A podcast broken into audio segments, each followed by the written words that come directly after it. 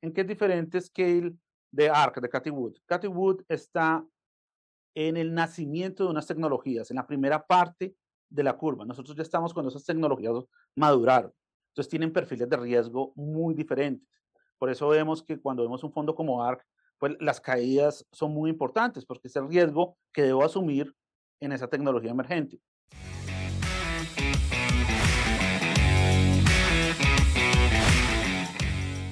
Hola, bienvenidos al podcast de los Game Changers, un espacio para entender aquellas empresas y tecnologías que están definiendo el futuro y cómo invertir en ellas. Somos Guillermo Valencia, cofundador de Scale, y quien les habla, Julián Cardona, director de Relación con Clientes. En el episodio de hoy hablaremos sobre las oportunidades de inversión considerando la coyuntura actual y utilizaremos el método Scale de selección de activos para compartir los escenarios de inversión que estamos viendo en el momento.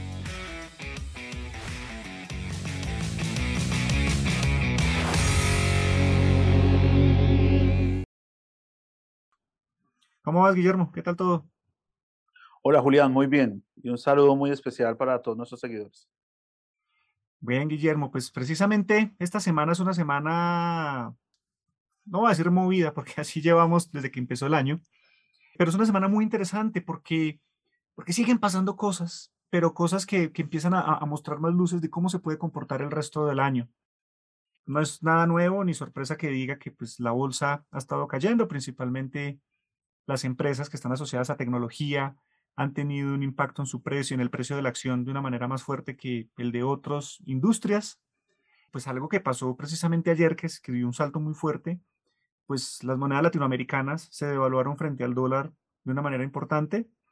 Y, bueno, el dólar, el, perdón, el euro está alcanzando mínimos versus el dólar pues históricos en, de los últimos años. Entonces, pues el panorama cada vez tiene más variables, el panorama cada vez tiene más cosas, además de la pandemia, además de la guerra entre Ucrania y Rusia. Pues Guillermo, hablemos un poco de esto y cuéntanos esa perspectiva que inclusive te he visto por ahí ya intercambiando mucho con grandes analistas de Latinoamérica en Twitter. Cuéntanos qué, estás viendo ahí, qué estás recogiendo de otros analistas también. Sí, Julián, eso, eso que tú describes es, es muy difícil tomar decisiones en un ambiente así. Yo cojo el periódico y lo empiezo a mirar y entonces en la primera página veo que Estados Unidos no está presentando cierto crecimiento económico. Al lado veo inflación. Al lado veo problemas en las cadenas de valor. Y, y después paso a la otra página y veo pues la portada de Vladimir Putin y pues el hombre intensificando su amenaza en Ucrania y también diciéndole a Polonia, ¿sabe qué? Si quiere mi energía, tiene que pagarme en rublos. Abajito, Emmanuel Macron versus Marine Le Pen. Y pues una Marine Le Pen súper popular, aunque Macron ganó, un Francia nacionalista. Y después pasó a la página y dice, China sigue con encierros y hay una cantidad de buques flotando en el mar del sur de China y cerca de Shanghai, ¿qué hago? ¿Qué hago con esa información? ¿Vendo, compro? Yo creo que e, ese es el dilema en que nos enfrentamos todo el tiempo en inversiones. Guillermo, y, y, y me dan ganas casi que de ir a detalle de cada, de cada una de estas páginas del, del, del periódico y, y, me gustaría empezar, creo yo, que por la, la que de repente puede ser más, más relevante para nuestro mercado latinoamericano, si bien todas son importantes y impactan de alguna manera pues es Estados Unidos. Hablemos un poco de Estados Unidos, porque, porque este, este, este concepto de, de esta inflación cada vez se está volviendo más común. Ahorita nos cuentas un poco y, definirlo de una manera sencilla, pero ya no en todas partes se escucha esta inflación y eso nunca se escuchaba. Siempre hablábamos de inflación, crecimiento, pero también has estado hablando mucho de, de un Estados Unidos en Guerra Fría, en donde tiene unas, un, unos estímulos para seguir desarrollando tecnología. Profundicemos un poco ahí en esa situación de Estados Unidos y, y qué se ve. Listo, término estagflación significa inflación sin crecimiento. ¿Cuándo vivimos eso en la historia? Los 70. Entonces, en este instante, la mayoría de las personas, la mayoría de los analistas piensan que estamos ahí, que estamos en los 70. ¿Qué implica eso para el portafolio? Que no le va bien a las acciones y que lo único que suben son los commodities. Los tesoros también suben en tasas y a lo único que le va bien esa energía y a las materias primas. Ese es el escenario base de la mayoría de personas. No obstante, uno no pasa de deflación a inflación en dos años. esa es nuestra tesis. Eso ya pasó en la historia. Y nosotros pasamos de deflación en 1942 a inflación en 1980, los 70, los 80, en varias décadas. Pero hoy el mercado piensa que vamos a pasar en dos años. Es como que nos comimos una parte de la historia y es ahí donde nosotros vemos una oportunidad. Guillermo, pero ¿cómo se combina esto con, con esto que, con, con, esta situación del dólar? Viendo que el dólar se está volviendo más fuerte, está ganando terreno al euro, pues las monedas latinoamericanas ni hablar. ¿Cómo se combinan estas ideas y estos conceptos? Y Juli, creo que ahí exactamente estás dando en el punto clave, porque el dólar no cuadra con un, un petróleo fuerte. O sea, si fuera verdad lo de esta inflación, nosotros tendríamos que tener un dólar súper débil. ¿sí? Porque es Estados Unidos el que está perdiendo el estatus de moneda de reserva, etcétera, etcétera, que esa es una narrativa fuerte, y tendría que ser un dólar débil y unos commodities súper fuertes, pero es commodity fuerte y dólar fuerte. ¿Por qué? Porque pues cuando uno va a mirar, Estados Unidos tiene una ventaja competitiva que se llama la industria de shale oil y shale gas, energía. Japón no tiene, Europa no tiene.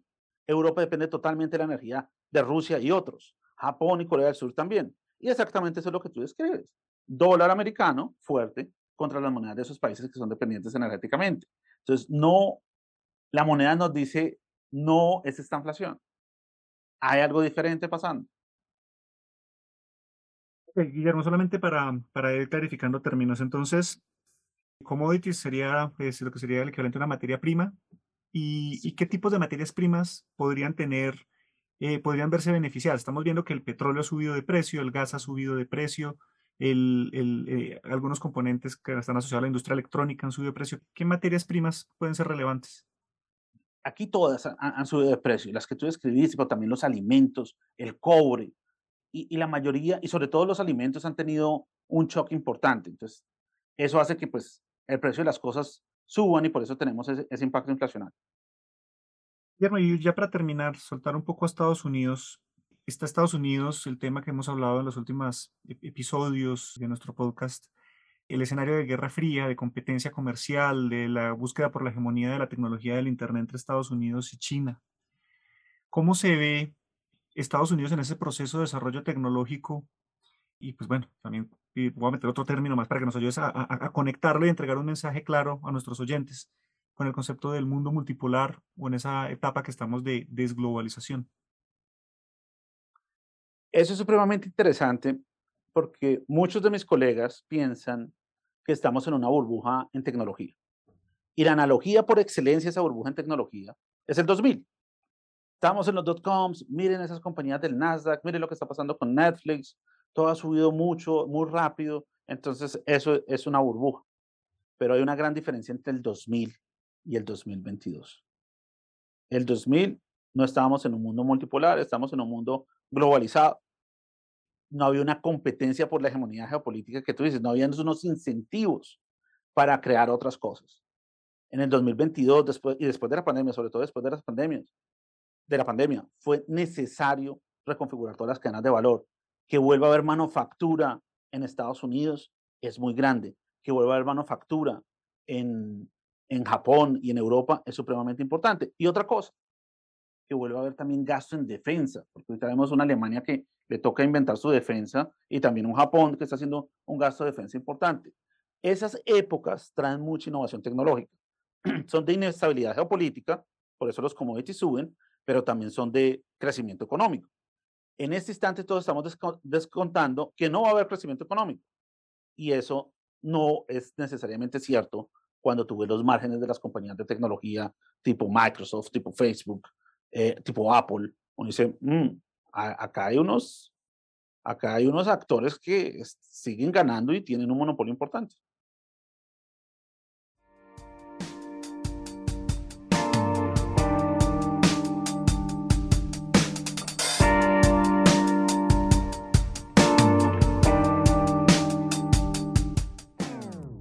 Este podcast es patrocinado por Scale. Scale empodera a las personas para que entiendan, inviertan y generen riqueza monetizando el cambio. Scale ofrece servicios para la toma informada de decisiones y brinda acompañamiento personalizado a sus clientes, con información oportuna asociada a sus portafolios de inversión. Agenda ya una llamada con nuestros representantes en scale.macrowise.co.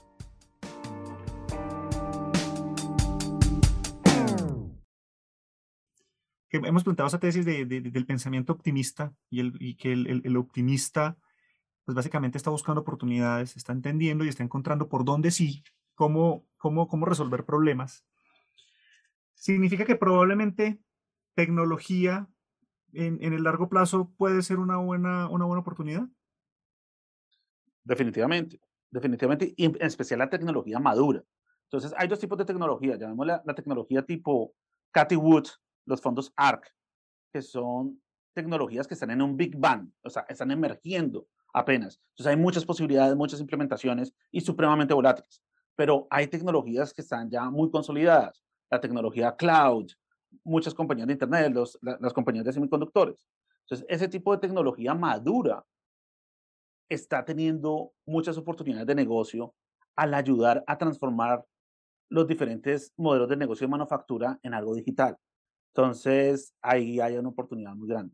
Oportunidad tanto en Estados Unidos como en China. Ah, bueno, perfecto. O sea, eh, eh, porque, porque hemos estado hablando del dólar, un dólar, un dólar obviamente siendo una oportunidad. Guillermo, y bueno, perdón, porque es que Estados Unidos es muy importante para Latinoamérica. Y me surge una pregunta adicional. En este proceso que se habla de los commodities, de las materias primas, Latinoamérica, Latinoamérica es un componente fundamental, más bien, su base económica parte sale a partir de la explotación de materias primas, de minería, de productos agrícolas, de petróleo.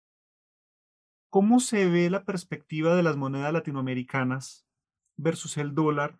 Todo esto que, va, esto, esto que estamos viendo que va a empezar a pasar en Estados Unidos, de desarrollo tecnológico, de volver a tener manufactura ya localmente, ¿cómo, cómo, le podría eh, impactar a Latinoamérica y asimismo a, a las monedas pensando en dónde invertir si invierto en moneda local o invierto en moneda estadounidense? Pues es una pregunta súper, súper interesante, pero también difícil de responder. Digamos, todo el rally de los commodities, pues de una vez creó una valorización en real, fue una oportunidad, pero yo creo que la mayor oportunidad está en las acciones que producen o extraen esas materias primas. Entonces, yo la veo más en acciones. Y sí, digamos que mientras que desde noviembre hasta hoy las compañías de tecnología han caído, pues a Latinoamérica le ha bien, así como le han ido muy bien a las compañías de energía.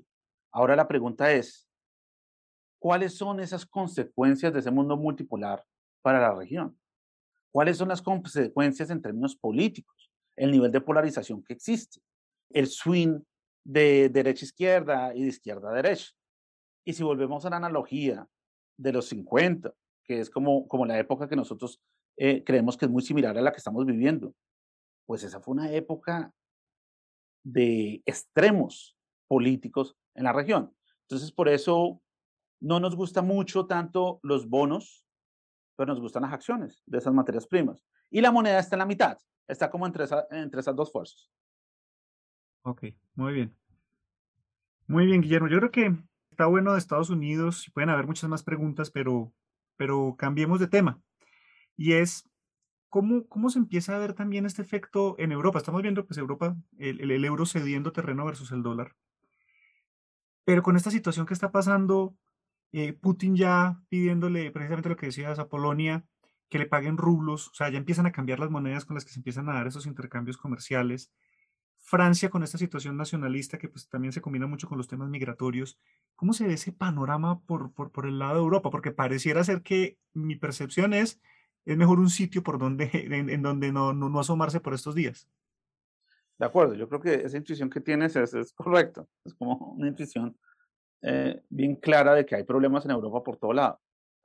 Viajemos un poquito en la historia y muy rápido. O sea, estábamos en la Guerra Fría, en los 80 cae el muro de Berlín y Estados Unidos queda como el que domina todo. Se organiza la zona de euro y la zona de euro de alguna manera le hace competencia a Estados Unidos y China empieza a emerger. Rusia está decayendo, la Unión Soviética pasó a ser Rusia de Putin, Putin lo trata de reestructurar, pero está decayendo respecto al poder que tenía la Unión Soviética. Entonces, el 2000 fue exactamente donde empezó la multipolaridad, porque pues nació la zona de euro y China naciendo. Entonces, por lo menos tres, tres paticas en ese mundo, ¿no? Entonces, eh, empieza la, la multipolaridad. Ahora, nuestro view en este instante es que esta guerra de Ucrania tiene dos grandes perdedores y se llama Europa y Rusia. Eso que, ese espacio que había ganado en nivel geopolítico, tanto Europa, ahorita se está enfrentando con Rusia que le complica la vida. Y el que vemos muy ganador ahí son Estados Unidos y China. Entonces, el símbolo de la globalización fue el euro. El símbolo de ese sistema que funcionó hasta el 2000 fue el euro. Entonces, yo creo que, que eso está en jaque. Y, y el euro yo creo que es, es uno de los puntos de mayor fragilidad del sistema. Bien, Guillermo, yo creo que no, no me surgen muchas preguntas ahí porque quisiera aprovechar que tocaste el tema de los ganadores, que son Estados Unidos y China, de todo esto que está pasando ahí en Europa. O sea, como que Europa se quedó en la mitad con su complejidad y sus problemas de producción energética y dependencia de materiales que generan energía desde, desde otros territorios. Y China y Estados Unidos ganadores. Pero China está cerrado ahora. O sea, ahorita en esta página del periódico, cuando tocaba, pues es que hay un montón de buques parqueados enfrente a los puertos de China que no pueden despachar mercancías. ¿Esto cómo, cómo se ve? ¿Qué impacta en las cadenas de valor globales? Y, y, pues bueno, pues eso cómo, cómo, cómo puede llegar a afectar estas variables que estamos viendo de oportunidad. Si China está en un proceso de transformación súper fuerte de todo este sector inmobiliario, de crecimiento relacionado con el sector inmobiliario, a un crecimiento que viene por consumo interno y un crecimiento que viene más derivado de las oportunidades tecnológicas. Entonces, China está en esa reestructuración y toda reestructuración tiene volatilidad. Entonces, el crecimiento de China está complicado en este instante, sobre todo por las medidas de la pandemia, pero China tiene un plan. Y yo creo que eso es algo muy importante. Este es el plan, o sea, el liderazgo para ejecutar esos planes tecnológicos es supremamente importante. Y, China lo tiene claro. Entonces, definitivamente, ahí hay una oportunidad. Y, retomo que cuando hablábamos de Estados Unidos, que hay una oportunidad en tecnología, no solamente la oportunidad en tecnología es en Estados Unidos, también en, en, empresas chinas también hay una oportunidad en tecnología. ¿Estoy en lo correcto?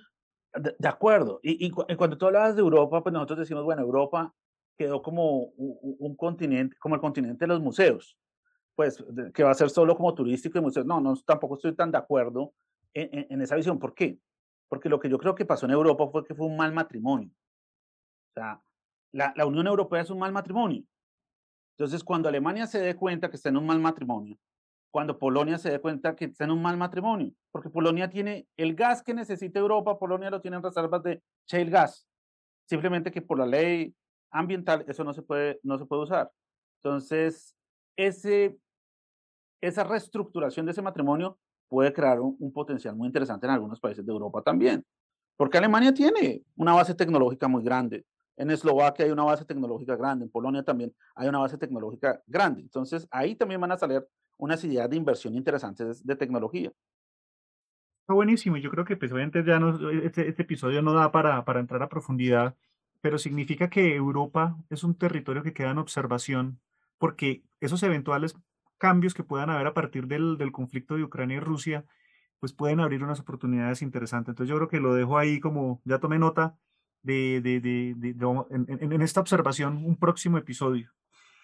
Guillermo, muy bien, yo creo que vimos una, una ojeada literalmente al, al, periódico de hoy, al periódico de las noticias mundiales de hoy, y vimos muchas situaciones y escenarios que están pasando.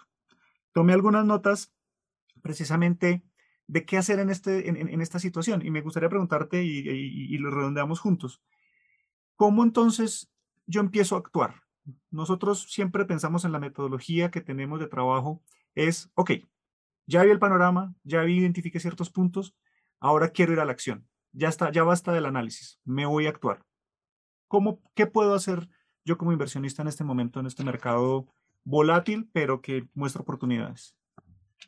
uno tiene que decidir a qué apuesta y en qué invierte. Si uno quiere invertir en el problema, apostar al problema, que es la inflación, entonces compra commodities, compra materias primas. Si yo quiero invertir en la solución del problema, es un mundo que se vuelva más productivo y, y se pueda reorganizar sus cadenas de valor, pues entonces tengo que invertir en compañías de tecnología que permiten esa reorganización. Y, si yo no tengo claro cuál de las dos está pasando, pues invierto en las dos cosas. Y eso es lo que nosotros proponemos. Entonces tengamos una parte en unas materias primas claves y otra parte en compañías de tecnología que están teniendo una consolidación y, y un monopolio muy importante de algunos negocios. Ese, ese mensaje de tecnología no es cualquier tecnología y por eso no necesariamente es invertir en todo un índice como Nasdaq que tiene 3.000 empresas. Es seleccionar muy bien las empresas maduras que están entregando resultados, que están creciendo, que están innovando y que pues precisamente pueden aportar en esta transformación del mundo. Está Totalmente de acuerdo. Y, y, eso es bueno diferenciarlo porque en qué es diferente Scale de ARC, de Cathy Wood. Cathy Wood está en el nacimiento de unas tecnologías, en la primera parte de la curva. Nosotros ya estamos cuando esas tecnologías maduraron. Entonces tienen perfiles de riesgo muy diferentes. Por eso vemos que cuando vemos un fondo como ARC, pues las caídas son muy importantes porque es el riesgo que debo asumir en esa tecnología emergente. Nosotros no estamos proponiendo tecnologías tan emergentes, sino ya con un grado de madurez, es decir, ya están 12 años, 15 años en el mercado por lo menos, y unas pues ya están como 30 años en el mercado.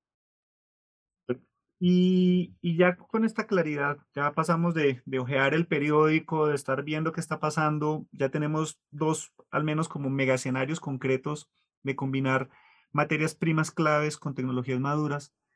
¿Cómo gestionar el riesgo aquí, Guillermo? Porque es muy probable que en los oyentes pues, no solamente les interesa la bolsa, ya tienen inversiones inmobiliarias, probablemente tienen algo de dinero en bonos gubernamentales, en lo que sería en México CETES o en Estados Unidos, eh, perdón, en Colombia CDTs. ¿Tiene sentido rebalancear los portafolios? ¿Cómo gestionar el riesgo aquí? ¿Vendo, vendo una propiedad para irme a la bolsa?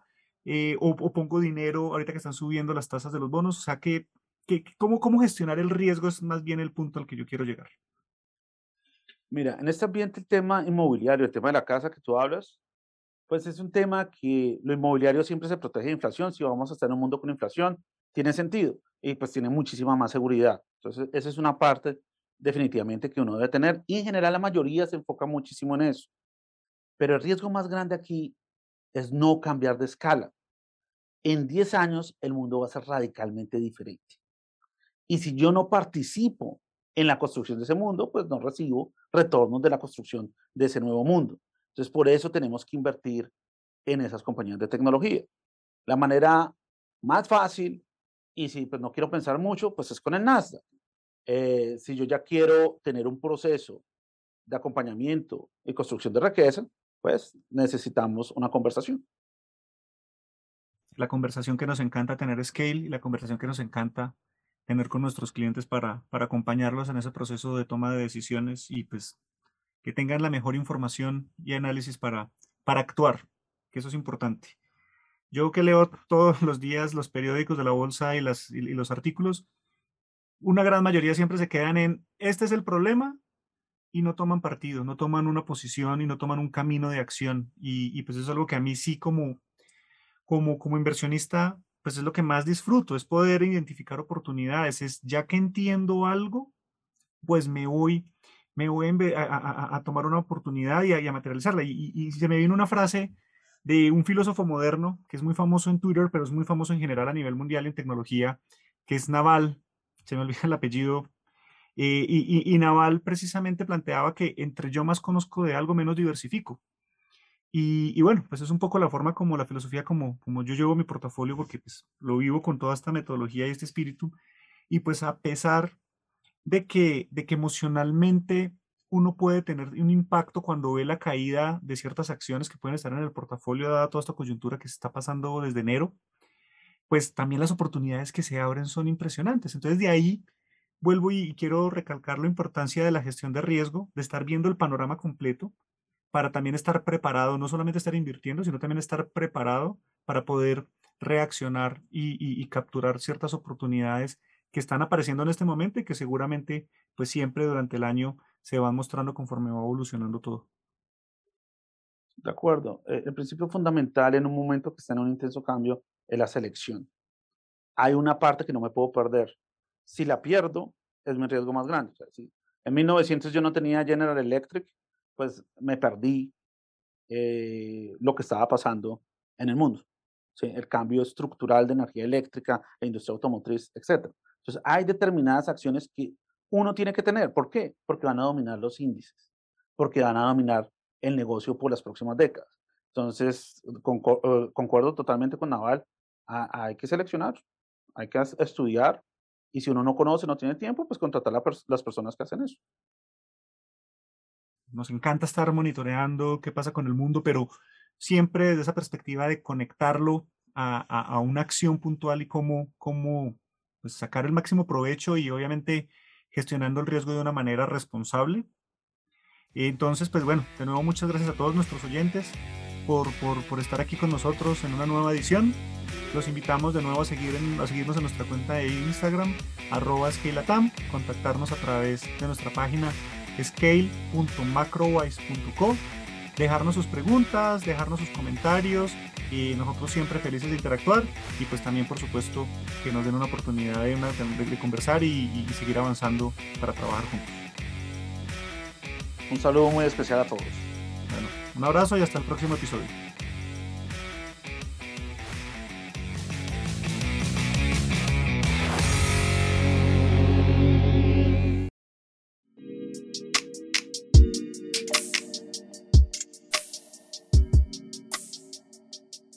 En cuenta que los contenidos de este podcast no son un consejo de inversión y son publicados únicamente con fines informativos y educativos. Es responsabilidad del oyente realizar la investigación apropiada y tomar sus propias decisiones antes de invertir.